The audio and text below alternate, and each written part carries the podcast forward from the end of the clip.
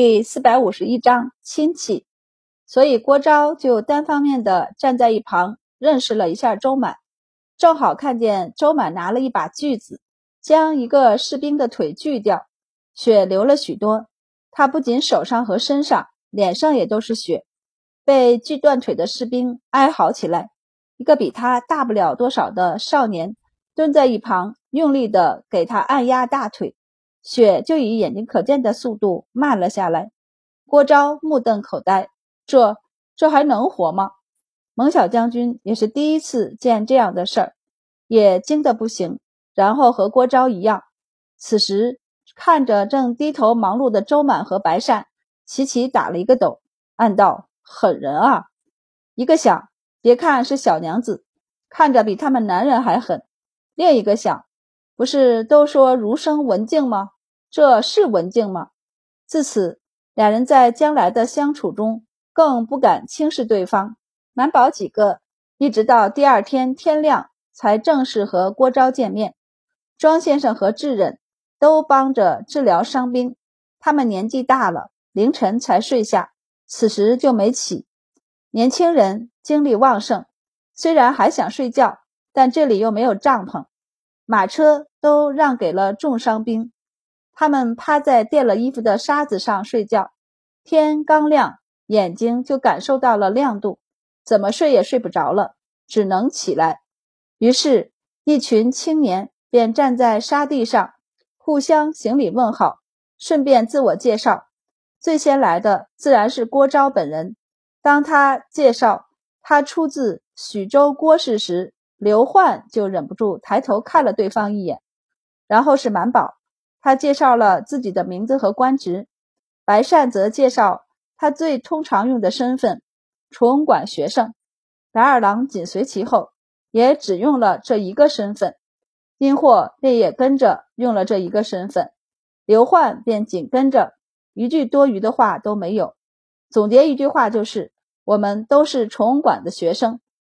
蒙小将军觉得他们这样不行，于是指了殷霍，介绍道：“这一位是殷统领的独子。”一边说，一边冲郭昭挤眉弄眼。郭昭无语，虽然伤眼，但他还是看懂了。满朝只有一位殷统领，他忍不住去看殷货，长得真好看，就是身量一看就不足，看着脸白无力，很病弱，一时不知是该羡慕还是惋惜。蒙小将军这才笑眯眯地介绍刘焕，这位则是刘尚书的孙子。郭昭笑着行礼，行完礼后，总觉得有些不对，却又想不起来哪里不对。恰在此时，蒙小将军又介绍了一下白二郎是皇帝未来的女婿，还是嫡女婿时，才想起来。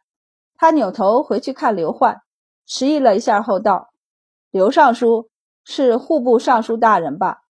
刘焕见他似乎想起来了，就不好意思地笑了笑道：“是。”他顿了顿后，行礼道：“见过表哥。”白善和满宝他们一惊，怎么突然认起亲戚来了？蒙小将军也惊讶，看着郭昭的目光，就跟看负心汉一样。郭昭被这目光看得心塞不已，便道：“刘尚书的夫人是我们郭氏的姑太太。”刘焕也和白善他们解释道：“我祖母出自许州郭氏。”那怎么没听你说过？等各自散去时，白善和白二郎就一左一右的夹住他，一个感叹：“我们的游学路就是别人的探亲路啊。”另一个道：“而且他还不说。”一旁的满宝和殷霍、周丽如深以为然的点头。刘焕连忙解释：“他要是不说起出自许州，我都快忘了这门亲。”白善疑惑。听关系似乎也不是很远，怎么就忘了？刘焕歪了歪头想，没想出来。他基本不管家里的事儿，只需要负责吃喝玩乐以及不闯祸就好。他怎么知道？反正每年都有节礼从许州和其他各地过来，但从安西来的一次也没有。白善就笑道：“安西是前两年才封的，以前高昌都是别人家的呢。”郭将军应该也是在别处任职吧？反正每年收的礼物就没有郭孝的。郭孝是安西都护，也是郭昭的爹。刘焕不懂，但郭昭懂啊。他和蒙小将军道：“我爹和刘尚书关系很不好。”嗯，和宿州的刘大人关系也不睦。蒙小将军也不解，为什么？只是外家再不好，客气总还需要的吧？又不同族，还有利益之争。郭昭就有些一言难尽，半晌后道：“子不言复过，反正刘尚书不喜欢我父亲的作风。之前他还在朝堂上弹劾过我父亲。当年攻打高昌，本来陛下是要我父亲与侯吉一起主事的。”但因为刘尚书弹劾，我父亲就做了侯吉副手。还是打下高昌后，陛下将高昌更名为西周，让我父亲暂代西周军政。前两年才正式立了安西都护府，我父亲这才成了都护。要不然他爹回京城，有侯吉造反的事情在，恐怕他也要坐冷板凳的。蒙小将军琢磨了一下。然后小声道：“所以他们两人间的矛盾还是伯父之过。”郭昭无语，他沉默着没说话。蒙小将军就明白了，一脸同情地拍了拍他的肩膀，问道：“那怎么办？你要带他回家吗？到底是亲戚，而且人家祖母还是你的姑祖母，要是一点表示也没有，传回京城，也是你们郭家不占理吧？”郭昭很光棍的道。我倒是没什么，就不知道刘焕他愿不愿意。他愿不愿意有什么用？主要是郭将军会愿意吗？郭昭脸色就有些怪异，沉默了一下后道：“父亲要是知道他的身份，恐怕会很愿意吧。不仅会愿意，只怕还会大张旗鼓呢。所以郭昭才犹豫，到底要不要提一下刘焕的身份呢？好在郭将军没让郭昭纠结太久。”因为他已经知道了，这一仗打得很漂亮，不仅杀了吐蕃一个将军，还俘虏了不少士兵。除了溃逃而走的那些人外，不论是俘虏的人数，还是对方的伤亡人数，都很好看。所以战争一结束，郭昭就让人回去禀报了，顺便告诉他爹，他们这次出来不仅是支援了沙州军，还救了朝廷派来的西域的使者团。一听说是朝廷派来的使者团，郭将军立即就细细地询问起来。派来回话的士兵知道不多，但当时他们离开时，为了更详细的汇报军情，他们是询问过使团的详细信息，因此将每一个人的姓名和来历都说清楚了。郭将军一听其中还有一个是刘尚书的孙子，立即摸着胡子笑起来。他自己笑了一阵后，眼睛泛着冷光道：“来的正好。说起来，我们两家还是亲戚呢。侄子既然来西域，我这个做叔叔的怎能怠慢呢？来人，后日去城门迎接贵客进城。又让人去准备院子和房屋，打算将刘焕等人留在府上居住。带着伤兵，他们多走了大半天才到的。”一座高城出现在眼前，这是他们在西域这么久以来见到过的第一座大城池，于是纷纷加快了速度。蒙小将军勒住马，点着城门上的“西周”两个大字念道：“高昌，我们总算是到高昌了。”白善几人无语，他们抬眼去看城门上的两个大字，白善凝眉，不由问道。西昌啊，呸！西周二字怎么看着有点金色？不会镀金了吧？一旁的郭昭就道：“不是镀金，不过的确带些黄色。”他道：“你们也知道，高昌信佛，我父亲为了收服民心，就让人着重用黄色。金子和铜贵重，我们是不敢往城门上用的。但在戈壁上有一种石头。”磨出来的粉泡水就是黄色的，颜色和金子很像，所以我父亲就让在城门上涂抹了。郭昭就补充道：“不仅城门上的两个大字，还有国寺里的一些佛像，也都用了这样的颜色涂抹，不论近看还是远看，都是金光灿灿的，特别好看。他们在这里介绍，城门那边早等着的人就小跑上前迎上来。少将军、蒙小将军，将军让我们来接你们。说完，又看向白善几人，目光在几人身上划过，实在认不出哪位是刘公子，便弯腰笑道：“是使团的各位大人吧？将军在家中准备了客房，小的这就领你们去休息。”说罢，就要请他们入城。对刘郭两家关系不太了解的白善几人，一开始还真的想蹭一波刘家的亲戚关系的。但见到此人后，白善和满宝立即将此念头打消。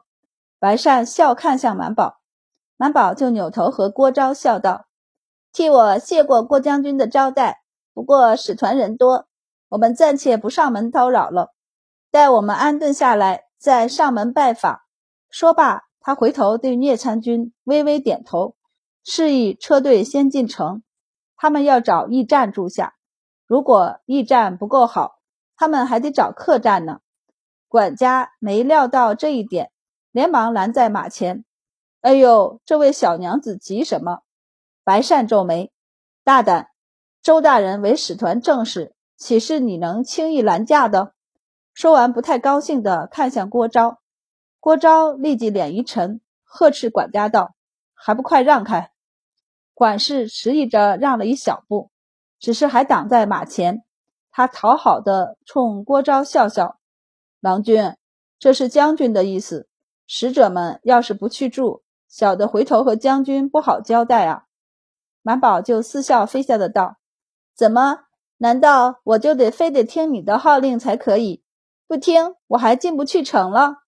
管事连忙道：“大人误会了，是我们将军关心表公子，这才想款待大人们。若是大人们不去，那不如表公子跟我们走，这样回头我们也好和将军交代些。”白善坐在马上笑道：“没想到两家关系这么好，我却是没想到。不如这样，你们来猜一猜，我们这几个。”哪一个是你家的表公子？你点对了，他就跟你回去住，怎么样？刘焕无语，怎能如此坑他？管事也僵住了，他哪敢点？这几位郎君年龄相近，气质也都是一比一的好，哪看得出来哦？对了，他们家这位表公子是多大来着？管事不如偷眼去看郭昭，想要少爷给他一个提示。但郭昭怎么可能去帮他爹做这样的事情？他巴不得他爹离这些人远一点，因此将头扭到一旁去不管他。管事冷汗直冒，张了张嘴，却又说不出话来。白善这才哼了一声道：“看来两家关系也不过如此嘛。既然这样，我们更不好叨扰郭将军了。我们会住在城中，我想这座城也并不大。”以将军府的能耐，要找到我们还是容易的吧？说罢，打马上前两步，盯着他，让他离开。管事又去看郭昭，见郭昭皱眉，就不由有些期盼起来。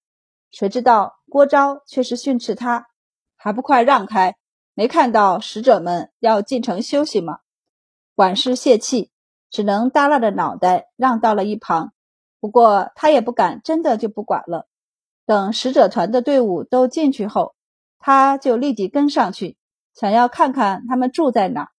他一跟上，大禹就跟着哒哒的跑来，和周满道：“人跟在后面了。”满宝不太在意的点头，正兴致勃勃的盯着街道两边看。高昌，哦，不是西周，西周很是热闹，街道两边的摊位和铺面都不少，和外面的动乱不一样。这里似乎很繁华，看到他们队伍这么多人，不少人的目光都粘在他们身上和后面的行李车上。李管事已经带着人提前往前面去了。等他们慢慢的溜达到这一条大街的中段时段，李管事便回来了。少爷，满小姐，小的在驿站和驿站边上的客栈里订了房间，先委屈少爷们在那住一晚，之后再找住处。满宝明白，点了点头，跟在李管事的身后过去。西周城内的驿站并不偏僻，甚至不简陋。这曾经是高昌王室拿来招待各国使者的地方，自然不会太差的。只不过也因为不太差，所以规矩要比一般的驿站要大。周满他们住进去问题不大，但士兵们要想全部跟进去就困难了。所以李管事就在旁边的客栈里也定了位置。进了驿站后。大家各自去休息，因为被提前通知过，他们之后还会换地方居住，所以行李都还放在车上。聂参军直接让人去盯着，不让人靠近就完事儿。虽然他们现在已经知道这些箱子里似乎大多都是石头和干草，不仅他知道，蒙小将军和郭昭也都知道。因此，当时两军打在一起的时候。行李车基本上都翻了，大部分箱子没事儿，但不少翻滚中锁头都坏了。